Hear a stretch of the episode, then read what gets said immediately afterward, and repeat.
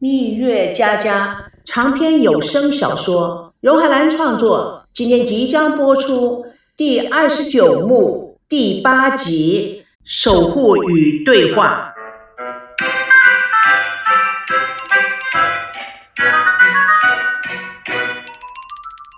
夜万籁俱寂，窗外透进微弱的月光。孙娜安详的进入梦乡，在梦中，她穿了一身白色发光的纱衣，有了一对美丽的翅膀，根根羽毛闪着圣洁的光芒，翱翔于寰宇之间。星星变成钻石做的男生们与他共舞，将他捧坐在月钩儿上。凤凰披着五彩霞光，为蓝宝石的苍宇画出一片彩虹。正当他陶醉在这宇宙时空中，他听到远远的传来天使之音，又看到一位身穿白纱的美丽女孩，朦朦胧胧的由远到近，也坐在月钩儿上。他看着他，他看着他，他唱着歌。孙娜情不自禁地飞舞起来，凤凰悄悄地将她驮起来，飞翔于无限。他们尽情地享受。无边的虚无。突然间，他看到两位英俊潇洒的男生进入他的炫舞，他们的身体都发出光芒，在遮天盖地宝蓝色中舞跃，唱起了爱之歌。孙娜也与他们共舞。突然，其中一位男子飘向坐在月钩儿上的白纱美女，他轻轻的呢喃：“真真，真真，我的爱。”突然，他觉得鼻尖发痒，打了个大喷嚏，睁开眼一看，赵熙两眼布满红色血丝看着他，他吓了一跳，坐起来大叫：“神经病！你怎么进来的？哎，你什么时候进来的？我刚刚进来，看你睡得七荤八素的，跟你开个玩笑，值得这么大惊小怪吗？”孙娜怀疑的看着他，那你怎么进来的？我正大光明开门进来的，大小姐，你根本没锁门。什么？我不知道你是想邀请谁进来。孙娜结结实实给他一巴掌，你找死！赵熙呲牙咧嘴，我为了你一夜未眠，你不感激，反而往死里打。唉，人活着还有什么意思？孙娜像母亲一样的抱住他，细腻的呵护他。I'm so sorry, baby。赵熙将温馨放进怀里，笑眯眯地看着他。你要的采访资料和采访提纲都准备好了。孙娜拿在手里一大叠，她不停地翻阅着。哎，怎么全是手稿？这么多，你一晚没睡呀？做计划的时候，写字比打字快，同时没有打印机。如果不连夜整理出来，你今天采访啊就来不及了。孙娜心中充满了为赵熙的骄傲。却口是心非的说：“来不及，可以等他爸由新加坡回来呀。”赵熙皱起了眉头：“你不是说今天就要采访吗？”My God，你真是不会变通，一个萝卜一个坑啊！怎么了？看看你眼里全是血丝，为什么不用我给你的眼药水？呃，忘了忘了。OK，马上就用。为你熬了一夜，怎么样？给个奖励呗。孙娜感动地扑到赵熙的怀里，在他的脸上亲了一下，这是给国宝的奖励。赵熙深情地拥住她。赵维康看孙娜的房门没关，正想进门，见此情景，心里一阵泛酸，悄悄地走了。对这样的一个女孩子，赵维康有说不出的矛盾。他很喜欢赵熙，他认为赵熙是个人才。是一个可以值得相信的朋友，可以共同工作的同伴。他佩服赵熙的智慧以及做人做事一丝不苟的态度。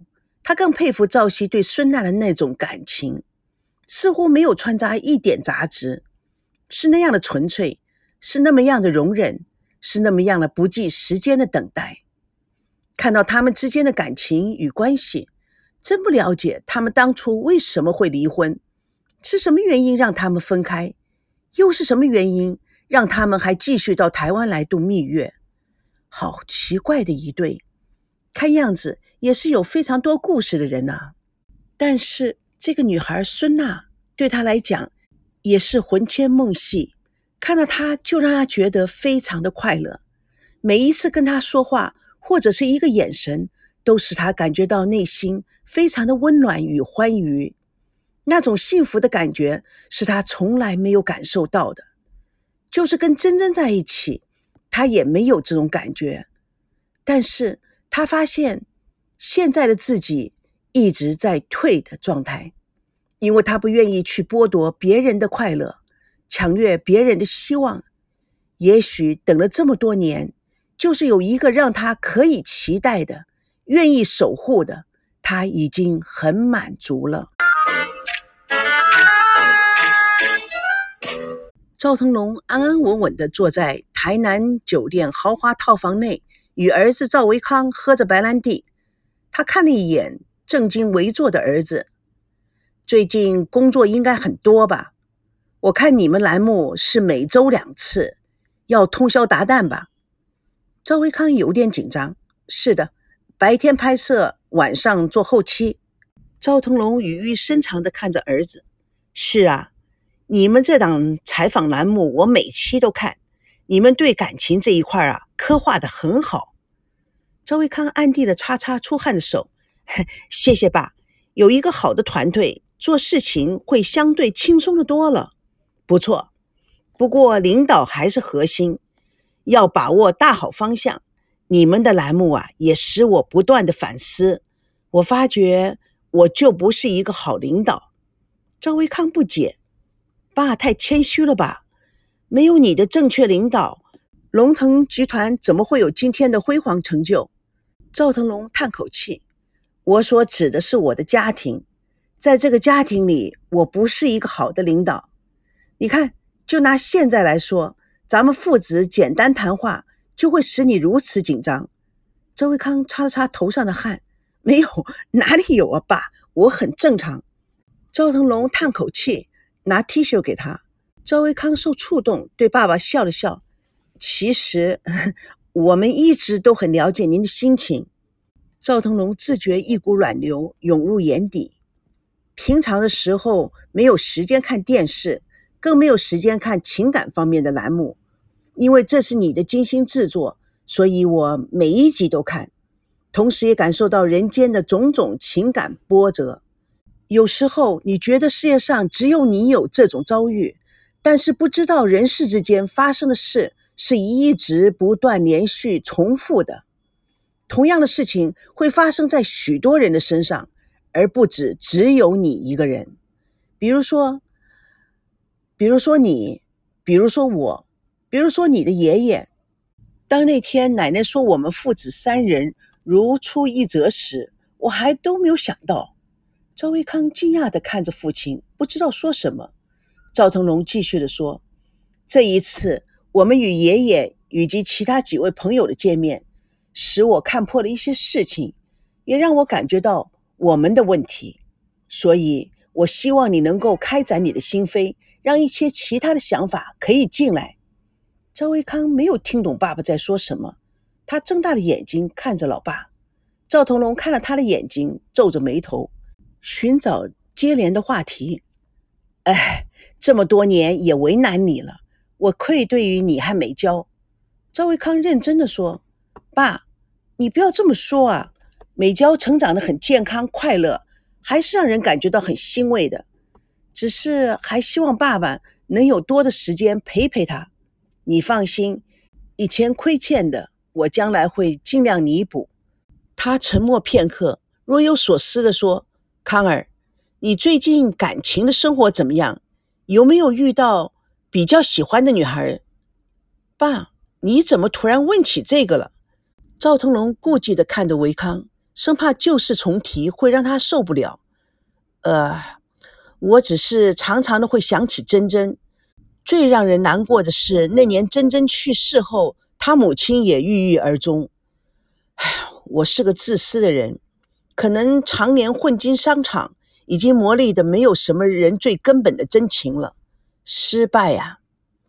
赵维康洞察到赵腾龙的顾忌，故作轻松状：“爸，一切都过去了，时间是最好的洗调剂。”赵腾龙看出儿子微笑背后的伤疤。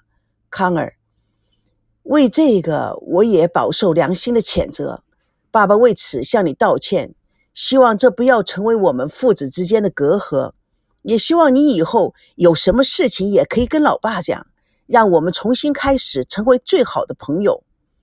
赵维康感动了，爸，你不要想的太多，我的自私懦弱才是致命伤。我后悔的是当初没有听您的。假如我听了您的建议，狠一下心，珍珍她就不会死的。赵腾龙诧异的看着儿子，赵维康继续冷静的说：“您当初的决定完全正确，我们就是结了婚也不会幸福的。”赵腾龙对这个才二十七八岁的儿子真正的另眼相看。赵薇看看父亲，没说什么，他继续说下去：“老实说，真正的离开反而让我变得更坚强，也更勇敢，更明白去追求自己想要的东西。我真的已经释怀了，过去的就让它过去吧。自私点说，就如真真说的，他在我生命中的出现。”就是为了造就我的心，所以，所以我就 一心向善。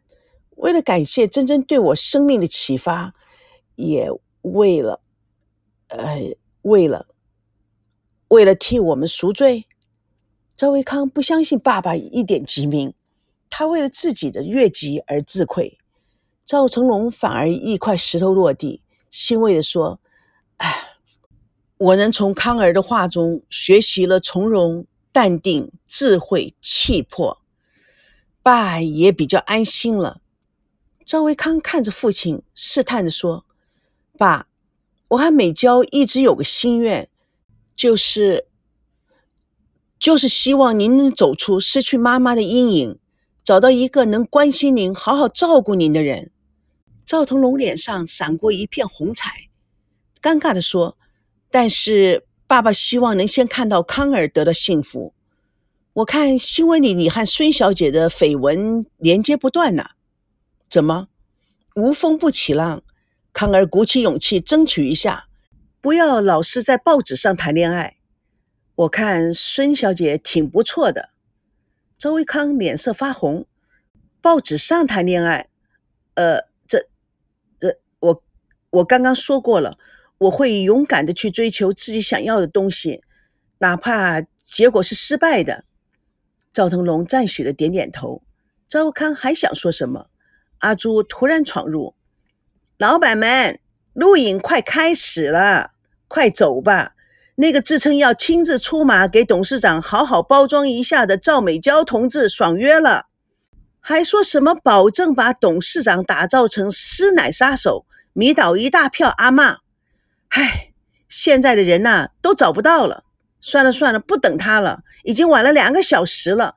我们先开始吧。赵维康、赵腾龙被阿朱的话逗乐了，大笑不止。阿朱见两个人笑，也跟着傻笑。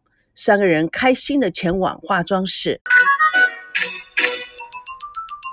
蜜月佳佳与你为伴，主播荣海兰与各位空中相约，下次共同见证。